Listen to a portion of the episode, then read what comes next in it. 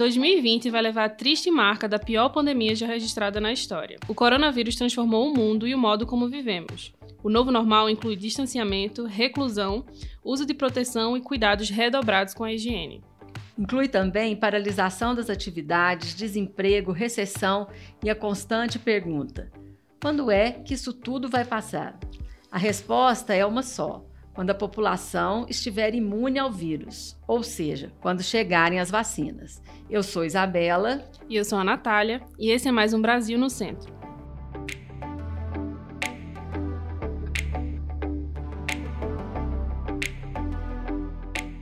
Há um ano, tínhamos notícias de um vírus que se espalhava entre a população chinesa.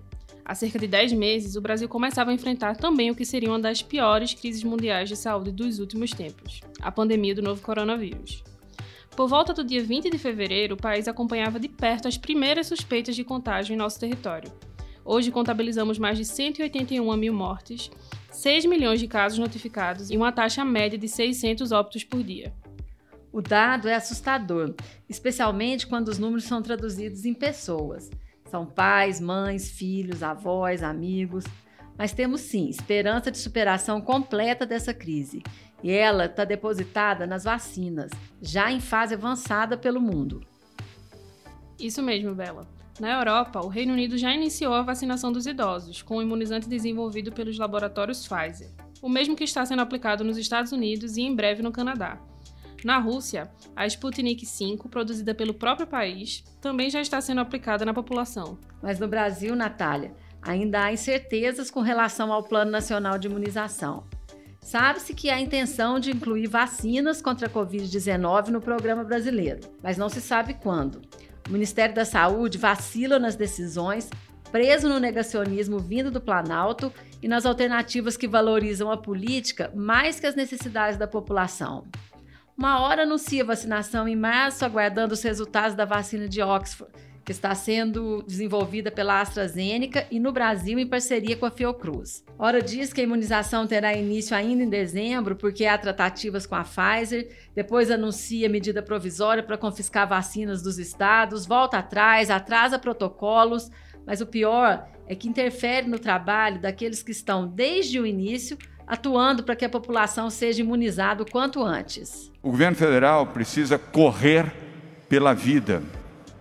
Por que insistir no marasmo? Por que insistir numa discussão política e ideológica? A quem interessa essa lentidão que leva a vida de mais de 600 brasileiros todos os dias? Por que não iniciar a vacinação em janeiro, ao invés de março, como propôs o Ministério da Saúde recentemente? A nossa recomendação é para que o Ministério da Saúde e o Palácio do Planalto acreditem nos cientistas, nos médicos, na ciência e na vida e comecem a vacinar os brasileiros agora em janeiro. Parem de menosprezar os mortos pela pandemia. Respeitem a vida e respeitem também a memória daqueles que se foram cada vida conta. Quanto mais rápido vacinarmos de forma segura e bem planejada, mais vidas serão salvas no Brasil. Vamos vacinar já, imediatamente, começando agora em janeiro. É possível, com as vacinas que estiverem disponíveis. Uma, duas, três, quatro, cinco vacinas. Não importa a sua origem, não há ideologia em vacina, há vida. A corrida não é pela vacina, é a corrida pela vida. Nós acabamos de ouvir o governador João Dória cobrando providências do governo federal e União em torno de uma solução rápida e eficaz para pôr fim à pandemia. Em São Paulo, o Butantan já deu início à produção da Coronavac, desenvolvida em parceria com a farmacêutica chinesa Sinovac. É um passo histórico que valoriza ainda mais a tradição do Instituto, que há mais de um século desenvolve vacinas e medicamentos para os brasileiros. Esta é a produção brasileira do Butantan, que está produzindo aqui com insumos que vieram da Sinovac, a vacina do Brasil, a vacina do Butantan. Momento histórico que orgulha todos nós brasileiros. O Butantan, mais uma vez, sai à frente e começa a produzir no Brasil uma vacina que vai salvar milhões de brasileiros.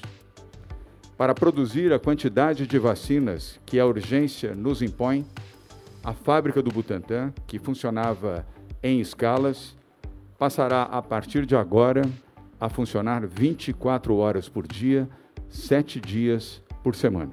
Não é só São Paulo que tem pressa, é o povo brasileiro que quer voltar à normalidade.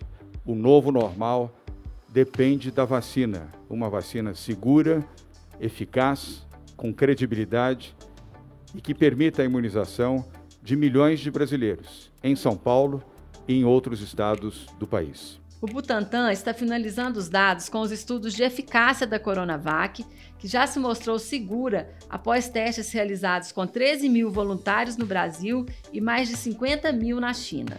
A documentação será entregue à Anvisa no próximo dia 23 e a expectativa é que a agência, livre de interferências políticas, faça rapidamente a análise técnica que vai confirmar o registro da Coronavac no Brasil. Vamos ouvir o governador João Dória. Na prática, optar por registrar a vacina com estudo conclusivo garantirá agilidade no pedido de reconhecimento desta vacina. A solicitação ocorrerá de forma simultânea, tanto na Anvisa brasileira quanto no National Medical Products Administration, a agência chinesa de regulação de medicamentos, a Anvisa da China. A decisão de concluir o estudo ocorre após os cientistas terem sinalizado que o número mínimo necessário de 151 voluntários infectados já foi ultrapassado. Hoje, a fase 3 da vacina do Butantan já tem 170 voluntários infectados, incluindo os grupos vacinados e placebo. Registrar a vacina com o estudo conclusivo vai permitir maior confiabilidade na análise da eficácia da vacina. Outro benefício será conquistar o registro definitivo da vacina em vários países do mundo. São Paulo espera obter o registro da vacina do Butantan até o final deste ano e iniciar a vacinação em 25 de janeiro, conforme está programado, com autorização da Anvisa ou de órgão similar internacional. O governo paulista também oferecerá 4 milhões de doses a outros estados brasileiros. O objetivo é que os estados que solicitarem a vacina possam iniciar a imunização dos seus profissionais de saúde, público prioritário no programa de combate à Covid-19, e possam fazê-lo da forma mais rápida possível, reconhecendo o sacrifício daqueles que arriscam suas vidas todos os dias para salvarem vidas. Na falta de uma decisão firme do Ministério da Saúde, com as incertezas quanto ao Plano Nacional de Imunização, os governadores também se movimentam, assumindo a responsabilidade pela vida e a saúde da população em seus estados. Alguns já iniciaram as tratativas com o Instituto Butantan para a aquisição da vacina produzida no Brasil. A primeira demanda que os governadores devem apresentar ao Ministério da Saúde é justamente que não descarte né, nenhuma vacina que tenha a liberação da Anvisa e que faça essa análise o mais rápido possível, né, seguindo critérios técnicos, evidentemente, e, e, blindando essa questão das interferências políticas. E eu não posso, então, uh, gerar problemas para a minha população a partir de uma confiança pessoal. Por isso, uh, uh, eu tenho que ter planos de contingência, tenho que ter planos para a frustração dessa confiança, dessa expectativa. E por isso nós já iniciamos o contato com o governo de São Paulo, uh, com o Instituto Butantan. Acabamos de ouvir um trecho de entrevista do governador gaúcho Eduardo Leite à Globo News. Como ele, o governador tucano Reinaldo Zambuja também anunciou a intenção de adquirir vacinas para imunizar a população de Mato Grosso do Sul, independente da origem. Em entrevista recente, ele afirmou que o estado terá plano de vacinação com ou sem o Ministério da Saúde.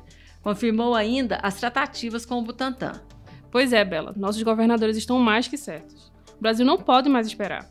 Não podemos apenas assistir o que acontece pelo mundo enquanto perdemos centenas de vidas por dia.